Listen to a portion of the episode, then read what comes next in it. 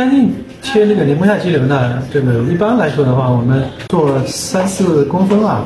是 OK 的，这边呢像已经之前是十三公分，那么首先呢它是一个一型颈的，所以大部分都在宫腔里面，那宫颈呢是有点扩张，所以我们才有机会啊做宫腔镜的这个肌瘤切除，再结合我们一些英式的方法啊，让我们能够把一个接近于三百克的一个肌瘤从宫腔里面